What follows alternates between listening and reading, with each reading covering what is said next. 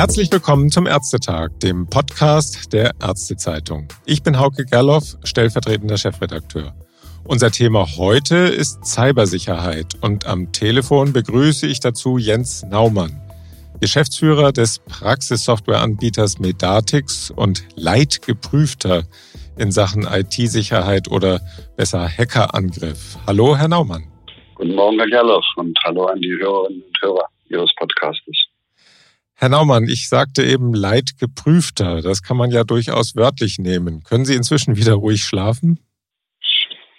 Ja, das kann ich. Ich habe Gott sei Dank eine robuste Konstitution für solche Situationen. Aber in der Tat waren die, die Tage seit dem Cyberangriff auf unser Unternehmen, insbesondere die ersten Tage und auch Nächte, sehr, sehr, sehr, sehr anstrengend. Aber wir haben einen klaren Pfad, wie wir aus dieser Krise herauskommen. Wir sind mit hoher Sicherheit uns sicher, dass unsere Kunden von diesem Vorfall nicht betroffen sind. Und wir sehen, dass unser Unternehmen wieder für unsere Kunden erreichbar ist und unsere Pläne, unsere IT-Infrastruktur wieder aufzubauen, sind konkret und laufen in ihrer Umsetzung gut voran. Mhm. Wollen Sie vielleicht kurz beschreiben, wie dieser Albtraum begann und wie Sie das dann erlebt haben? Ja, sehr gerne. Also wir haben in unserem Unternehmen eine ganze Reihe von von Sicherungssystemen, also in der IT-Infrastruktur. Wir haben auch eine ganze Reihe von Beobachtungs- und Scannersystemen, die unsere interne eigene IT und ein externer Dienstleister, mit dem wir da kontinuierlich zusammenarbeiten, pflegen und überwachen. Und wir haben in der, in der fraglichen Woche, äh, als, das, als das begann, verdächtige Bewegungen in unserem Netzwerk gesehen. Verdächtige Bewegungen heißen, man sieht ja, Aktivitäten auf den Servern, auf bestimmten Verzeichnissen, die nicht durch uns ausgelöst werden können. Wir haben das relativ schnell mit unserem Partner gesehen und analysiert und haben relativ schnell auch zugegriffen und versucht, diese Bewegungen zu unterbinden. Und das hat offensichtlich die Angreifer dazu bewegt, schneller als das eigentlich bei solchen Angriffen, wie wir mittlerweile gelernt haben, üblich ist, die Verschlüsselungsaktivitäten zu starten. Dann haben wir in der Nacht äh, zum, zum Donnerstag in der ersten Novemberwoche sehen müssen, dass die Angreifer mit einem Verschlüsselungsalgorithmus sämtliche Server, sämtliche Datenbanken in unserem System verschlüsselten. Was zur Folge hatte, dass wir an dem Donnerstagmorgen eine komplett runtergefahrene IT-Infrastruktur vorfanden. Wir haben einige Systeme selber noch runtergefahren, um die Verschlüsselung zu verhindern.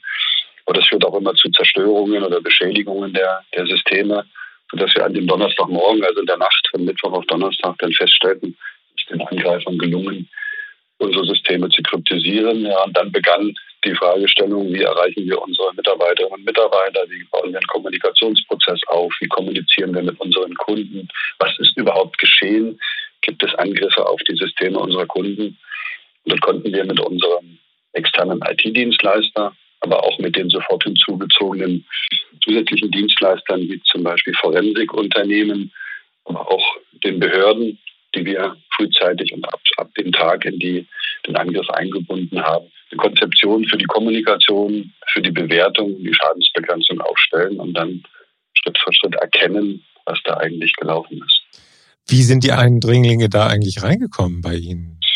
Wissen Sie das schon? Ja, das ist immer so eine Frage. Gibt es ja Forensiker. Also wir haben ein Unternehmen, das sich darauf spezialisiert hat, nicht im forensischen Sinne, wie das in der Kriminaltechnik ähm, üblich ist, den sogenannten Patienten Null oder den, den, Rechner Null zu finden, an dem der Angriff gestartet ist. Und das lässt sich mit endgültiger Sicherheit nicht sagen. Also wir haben jetzt in vielen Gesprächen mit unseren Kunden auch immer wieder den Vergleich zu einer Virusinfektion im menschlichen Körper gezogen. Das ist zwar, der Vergleich hinkt zwar, aber er trifft durchaus auch hier und dazu.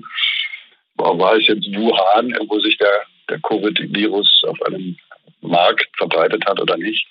Fakt ist, dass es Angreifer mit sehr, sehr intelligenter technischer Methodik gibt. Und dass immer die Frage ist, gelingt es den Angreifern über irgendeinen Weg, sei es ein, ein verseuchtes, ein verseuchter Anhang einer E-Mail, ein Link, die Übertragen einer Datei auf einem anderen Wege in das System, eigene Anwendungen zu starten und dann die Kontrolle über das System zu übernehmen. Also wir haben forensisch derzeit feststellen können, dass wir keine grundsätzlichen Infrastrukturschwächen oder, oder Security-Tool-Schwächen haben, sondern dass es offensichtlich durch einen Angriff über eine E-Mail, über einen Link oder ähnliches geschehen ist, was dazu geführt hat, dass die Angreifer unser System ein Stück übernehmen konnten. Letztendlicher Sicherheit kann man es nicht sagen. Ja.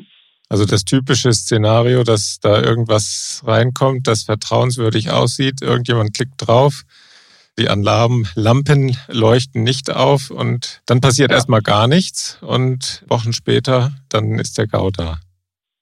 Genau, man muss, also was wir gelernt haben dabei, oder ich gelernt habe, wahrscheinlich alle anderen wissen das schon, ist, dass das also keine, keine Nerds, keine Bastler sind, die in irgendwelchen Kinderzimmern sitzen und aus Spaß mal eine Firma angreifen. Das sind hochprofessionell organisierte, technisch top ausgestattete und intelligente Gruppen, die das versuchen, mit modernster Technologie und der Ausnutzung von, von Lücken, von Technologielücken, auch von, ja, von, von menschlichen Handeln, was man eben kennt, in die Systeme reinzukommen. Das zeigt ja die Entwicklung der vergangenen Wochen, dass von Mediamarkt über Ebersbecher, ein großer Automobilzulieferer hier im Süden und viele andere Unternehmen auch die Situation hatten, dass es solchen Angreifern gelungen ist, da einzudringen. Das ist eine hochgerüstete, professionell handelnde kriminelle Industrie. Mhm.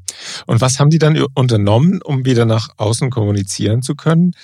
Sie waren ja dann wochenlang ganz schwer erreichbar und immerhin an ihrer Dienstleistung hängt ja ein nicht ganz kleiner Teil der ambulanten Versorgung. Ich will sagen, das sind ja tausende Arztpraxen, wenn man auf ihrer Website guckt. Sie betreuen 40.000 Ärzte, sagen sie. Ja. Zum Glück war ja nicht gerade Quartalswechsel, ne? Ja, das kann man sagen. Es war kein Quartalswechsel, es war auch der Monatsanfang. Also unsere Lohnabrechnung war durch. Also auch unsere Mitarbeiterinnen und Mitarbeiter hatten ihr Gehalt für den, für den Oktober bereits bekommen.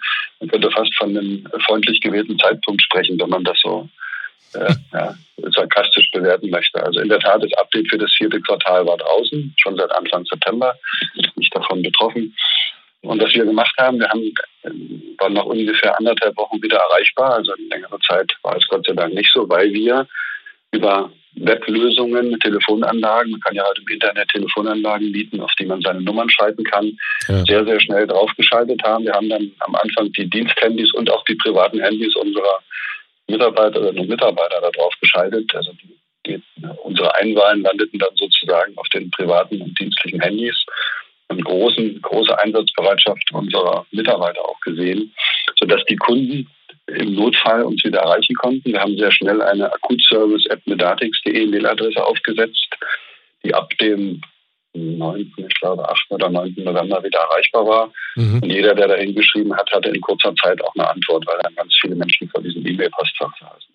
Mhm. Und wir haben Situationen gerade in der Betreuung vor Ort, dass die Hälfte unserer 20, über 20.000 Praxen von eigenen Niederlassungen betreut wird, also unseren Technikern, die natürlich auch betroffen waren davon, und die andere Hälfte von unseren regionalen selbstständigen Vertriebspartnern, die von dem Inzident nicht betroffen waren und bei denen erstmal alles so weiter lief wie bisher. So, und diese 10.000 äh, Praxen, die von unseren Niederlassungen betreut wurden, da gibt es viele Situationen, wo unsere Kunden die Handynummern unserer Techniker haben, eine persönliche Beziehung haben.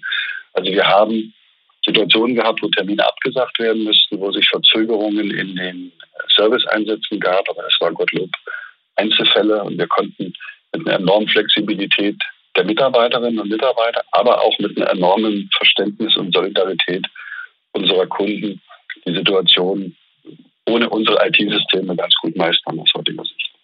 Da hängt ja auch ein ganzer Rattenschwanz dran, ne? wenn zum Beispiel die Programmierarbeiten für die nächsten Anforderungen an das Praxis-EDV-System oder an die Praxis-EDV-Systeme, die Sie betreuen, da ist ja eine ganze Menge, was da in Gang ist im Moment.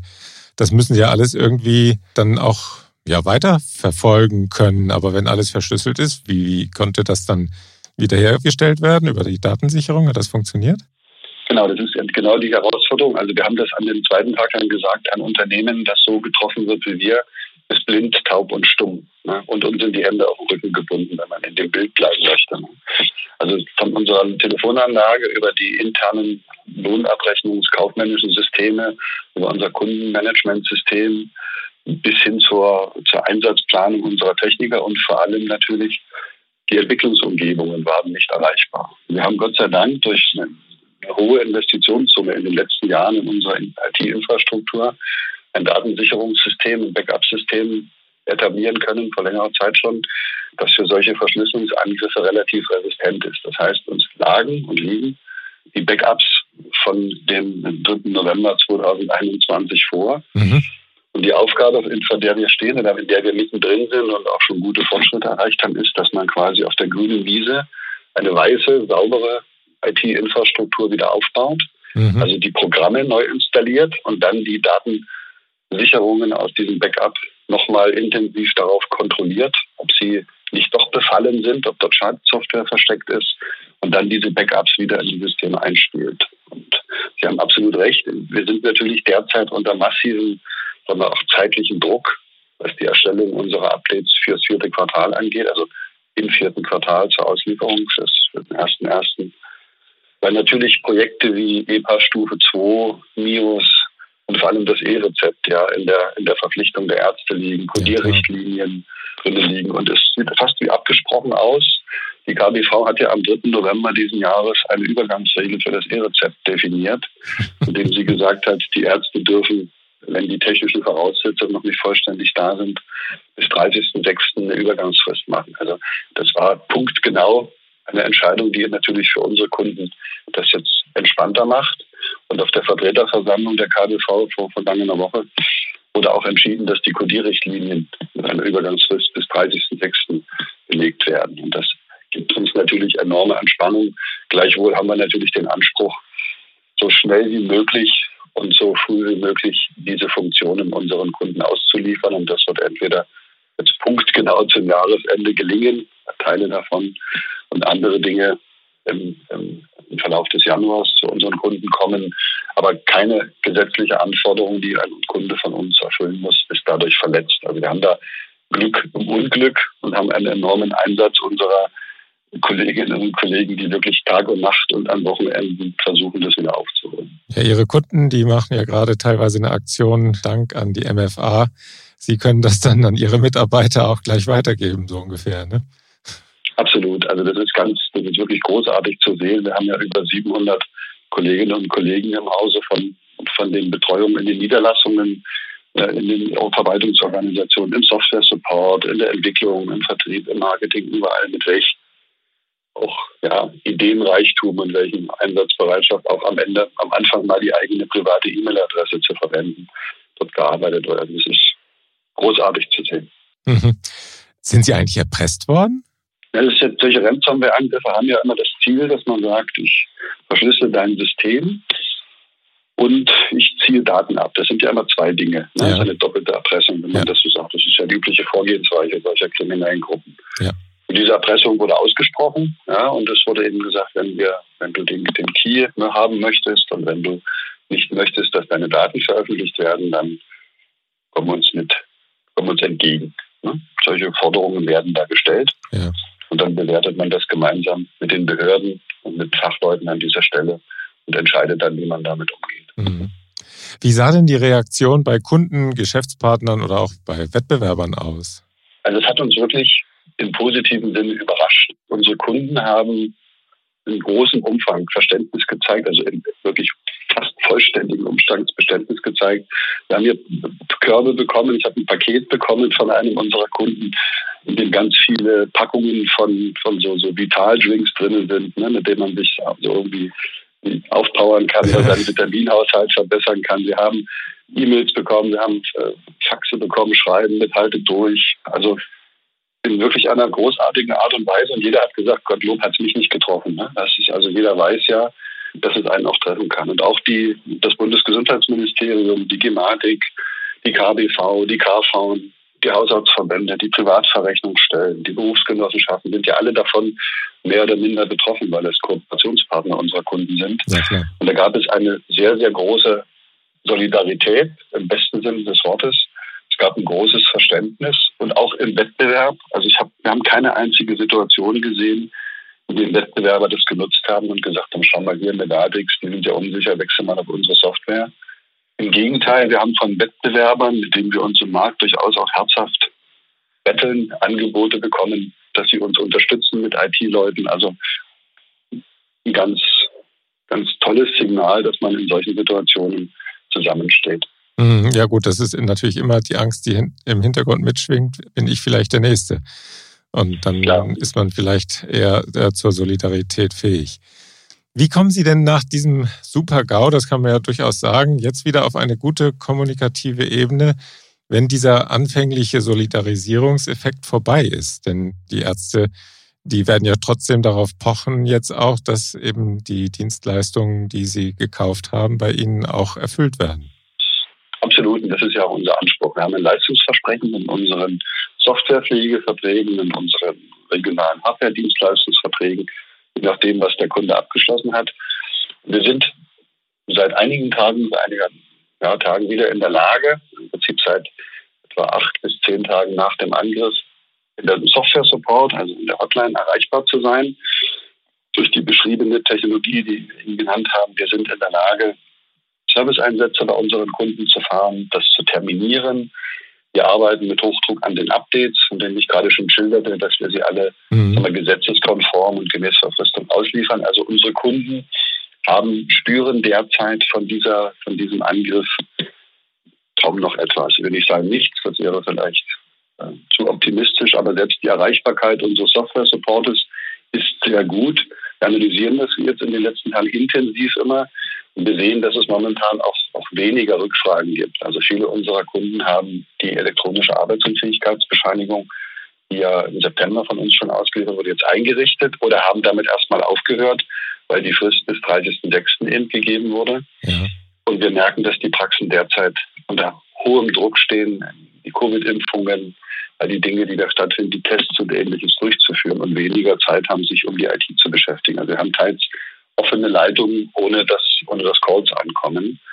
Und bei den technischen Einsätzen können wir jede kritische Situation schnell lösen und den Großteil der geplanten Installationen auch durchführen. Also der Kunde erhält die Leistungen, die wir versprechen in unseren Verträgen aufgrund unserer internen, sag ich mal, hands-on Provisorien, die wir uns hier und da geschaffen haben, bevor sie wieder in standardisierte Tools übergehen, in vollem Umfang. Mhm. Wie viel wissen Sie denn inzwischen eigentlich? Können Sie ausschließen, dass irgendwelche Hintertüren zum Einbruch in Praxissysteme entwendet worden sind? Das ist immer so eine Frage der Forensik. Kann, kann man ausschließen das? Ne? Also wir haben eine intensive Analyse mit den Forensikern und gemeinsam mit den Behörden gemacht.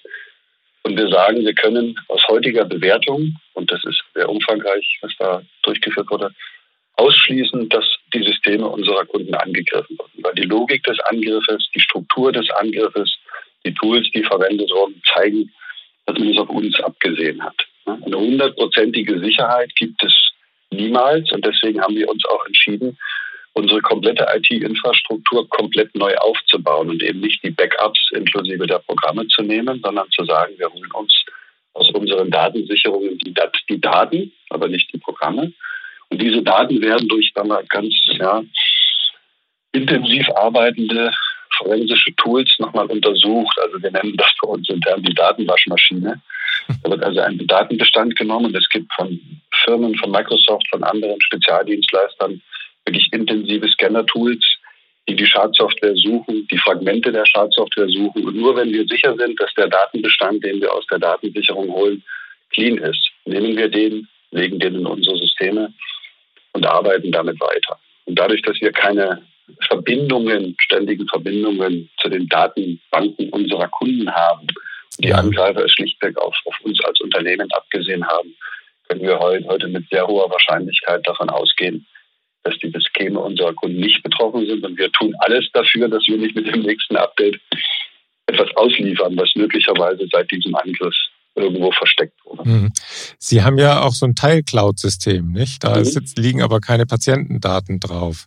Aber hat das, da sind ja die Regelwerke, wenn ich das richtig in Erinnerung habe, nicht? Hat das funktioniert die ganze Zeit? Ja, also wir haben ja, wir haben in der Tat unsere Praxissoftware Medatix, die so heißt wie unsere Firma, ist unser jüngstes Produktkind. Über 300.000 Praxen mittlerweile, die damit arbeiten. Ja. Und diese Praxis, wir nennen sie Hybrid-Software. Zum einen werden die Patientendaten, Stammdaten des Patienten, die ganze Dokumentation lokal in der Praxis gespeichert. Aber sie liegt in der Tat in der Microsoft Azure Cloud und sämtliche Kataloge wie der ICB-10, die Medikamente-Datenbank, die Kassendaten, die Formulare, die neu kommen, liegen in der Cloud und werden von der Praxis im Moment der Behandlung verwendet. Und wir haben natürlich als erstes da intensiv hingeschaut, auch mit großer Unterstützung von Microsoft. Und wir haben keinerlei Indizien gefunden, dass diese Microsoft Azure Cloud-Anwendung überhaupt Ziel des Angriffes war oder dass sie, selbst wenn sie Ziel gewesen wäre, in irgendeiner Form kompromittiert ist. Unsere Praxen arbeiten problemlos und ohne jeden Schaden mit dem System weiter. Mhm. Sie haben ja ganz dringend empfohlen, alle Passworte zu ändern. Windows-Passwort, Praxis, EDV-Passwort, aber auch das Connector-Passwort. Das ist ja immer so eine Sache. Also ich weiß von mindestens einem Arzt, äh, der, der mir dann gesagt hat, also mein Connector-Passwort ohne Hilfe, das kann ich auf keinen Fall wechseln. Hat das aus Ihrer Sicht geklappt oder welche Hilfestellungen haben Sie da gegeben? Oder haben Sie da vielleicht Ihre Kunden ein bisschen überfordert? Wie sehen Sie das? Ja, die Antwort ist ja und nein und sowohl als auch. Ne? Also grundsätzlich empfehlen wir ja unseren Praxen, das hat nichts mit einem forensischen, zum, zum kriminellen Angriff zu tun, in regelmäßigen Abstand die Passwörter zu ändern. Das ist eine der, der organisatorischen Maßnahmen im Sinne von Datensicherheit und Datenschutz. Mhm. Kennen wir ja alle, sollten wir alle tun und machen wir, ich glaube auch alle bei uns im Unternehmen regelmäßig die Passwörter zu ändern, sei es die, mit denen man seine E-Mails Zugriff kriegt, als auch die in unserem System. Und wir haben viele Praxen, die dafür einen definierten Prozess haben, die Anleitungen haben oder die einen Regio-Service-Vertrag haben, um sich das regelmäßig von ihrem Vertriebspartner durch unsere Niederlassung umstellen zu lassen. Ja. Andere haben sich das noch auch selber angeeignet, aber es gibt natürlich auch Praxen, die sagen, das Passwort, das, das habe ich hier vor acht Jahren angelegt, das kann ja bis dahin bleiben. So, und wir haben den Kunden empfohlen, die Passwörter zu ändern, wie man das grundsätzlich machen soll. Und da gibt es Praxen, die haben das selber nach unserer Anleitung hinbekommen gerade das Connector-Passwort ist, sagen wir, zu ändern ist, wenn man sich an die Anleitung hält, ein, ein machbarer Prozess für den interessierten Laien, wenn man das mal so formuliert. Man kann so ein bisschen mit seinem privaten Internetrouter zu Hause vergleichen. Wesentlich komplexer ist das nicht. Mhm. Aber wir haben durchaus Kunden, die gesagt haben, nein, ich, ich brauche dafür Unterstützung. Ich habe ohnehin ja einen Vertrag mit jemandem, der meine Hardware betreut, der sich darum kümmert. Aber wir hatten natürlich auch Kunden, die angerufen haben und gesagt haben, helft mir dabei macht eine Fernwartung, wählt euch ein, schickt mir jemanden vorbei. Also das zeigt sehr gut, welche unterschiedlichen IT-Sicherheitsniveaus und unterschiedlichen auch Sensibilitäten zu dem Thema IT-Sicherheit, technische, organisatorische Maßnahmen dazu äh, in den Praxen herrschen. Das mhm. sieht man sehr deutlich an der Stelle. Vielleicht noch ein kleiner Schlenker. Hat eigentlich so ein Vorfall rechtliche Folgen? Kommen da Behörden auf Sie zu wegen Verstoßes gegen DSGVO oder Bundesdatenschutzgesetz? Oder es gibt ja auch viele Landesgesetze oder Verordnungen. Das ist ja durchaus auch ein Szenario, was jeder Arztpraxis passieren kann. Muss man da dann, ja, so mit Behörden kooperieren müssen sie auf jeden Fall, aber gegen Gesetze verstoßen, wenn man Opfer eines kriminellen Angriffs wird, kann man ja auch nicht so sehen. Wie ist da Ihre Situation?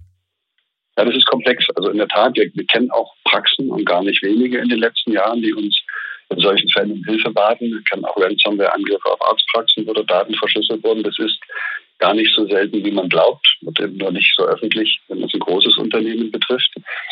Und wir haben gar nicht gewartet, ob die Behörden auf uns zukommen, sondern wir sind auf die Behörden zugegangen. Für uns ist das ein Selbstverständnis, dass im Falle eines kriminellen Angriffes die dazu notwendigen Ermittlungsbehörden auch eingeschaltet werden und dazugenommen werden. Wir haben wirklich, das sage ich im ernstesten Sinne des Wortes, großartige Unterstützung erfahren durch, durch die zuständigen Behörden, die uns zum einen, weil sie das ja kennen, Erfahrungen haben bei sowas, eine Beratung gegeben haben, wie man damit umgeht, die gemeinsam mit, der, mit den Anwälten, die wir dazu und den Forensikern, die wir dazu haben, auch Vorgehensweisen zur Sicherung mit uns vereinbart haben und wir haben alle Schritte, die wir vorgenommen haben, in enger Abstimmung mit den Behörden vorgenommen. Und natürlich sind wir gemäß DSGVO verpflichtet, Datenschutzvorfallmeldungen durchzuführen. Wir sind ja, der Hauptsitz unseres Unternehmens ist ja in Eltville in, in Hessen.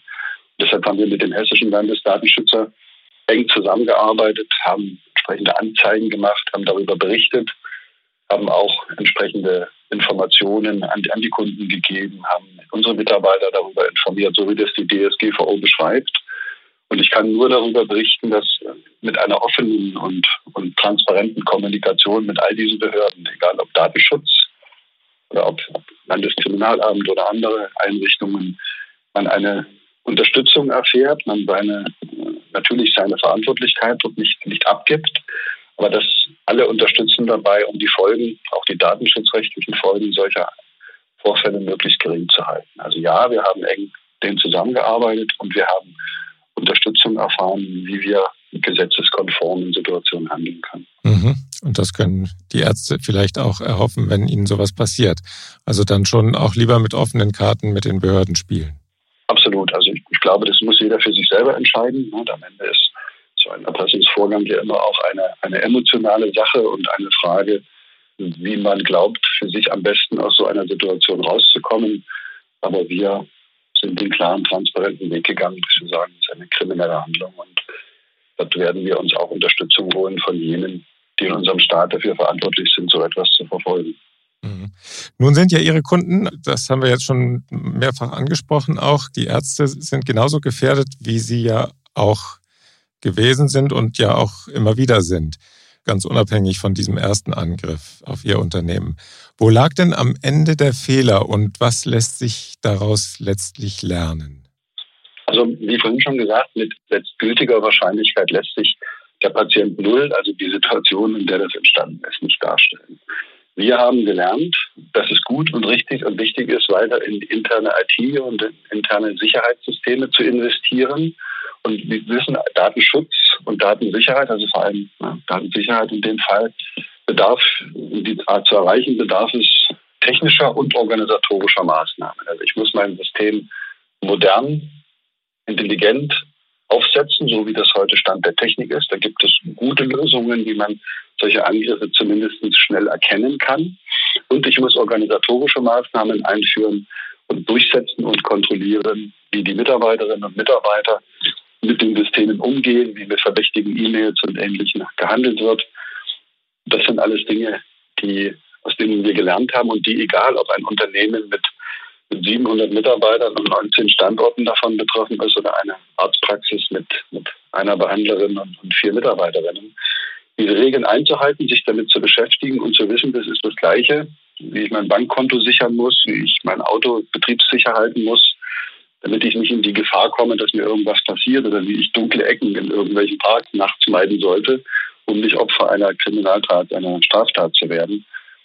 Und da gibt es für die Arztpraxen durchaus eine gute Richtlinie. Das ist die KBV IT-Sicherheitsrichtlinie, über die viel diskutiert wurde. Sie haben ja auch intensiv darüber berichtet, aber das ist eine gute Richtlinie, an der sich ein Arzt orientieren kann, wenn er mit einer guten Beratung durch ein IT-Systemhaus dann darin seine spezifische Situation abbildet und auch seine Mitarbeiterinnen und Mitarbeiter und sich selbst insofern diszipliniert, dass also die Praxis IT die Praxis IT ist und nicht für alle Dinge, die man mit IT machen kann, verwendet wird, dann senkt man die Wahrscheinlichkeit, dass ein solcher Angriff eine Praxis oder ein Unternehmen erreichen kann, stark. Aber man kann sie nicht auf Null reduzieren, was man an unserem Beispiel hier auch sieht. Herr Naumann, lassen Sie uns hier einen Cut machen. Die Diskussion um IT-Sicherheit ist so umfassend, dass wir gerne noch weiter diskutieren können. Aber vielleicht nicht alles auf einmal. Sie haben ja uns heute beispielhaft erläutert, wie ein betroffenes Unternehmen auf eine Ransomware-Attacke reagieren kann und wie sie langsam wieder ins Leben zurückgefunden haben und wie Ärzte in ähnlichen Fällen reagieren können. Lassen Sie uns nächstes Mal weiterreden über die IT-Sicherheitsrichtlinie und ihre Folgen für die Praxis und dann noch einen Schlenker in Richtung Digitalisierung Telematikinfrastruktur und Modernisierung der Praxissoftware machen. Für heute alles Gute und bis bald. Tschüss.